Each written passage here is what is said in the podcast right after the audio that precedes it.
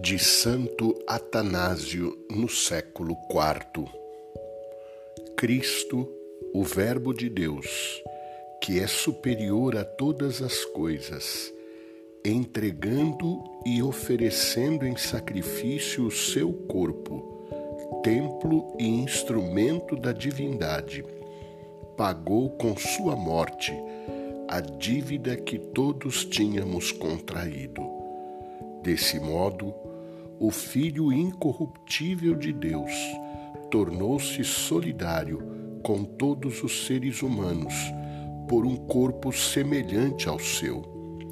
Tornou a todos participantes da sua imortalidade.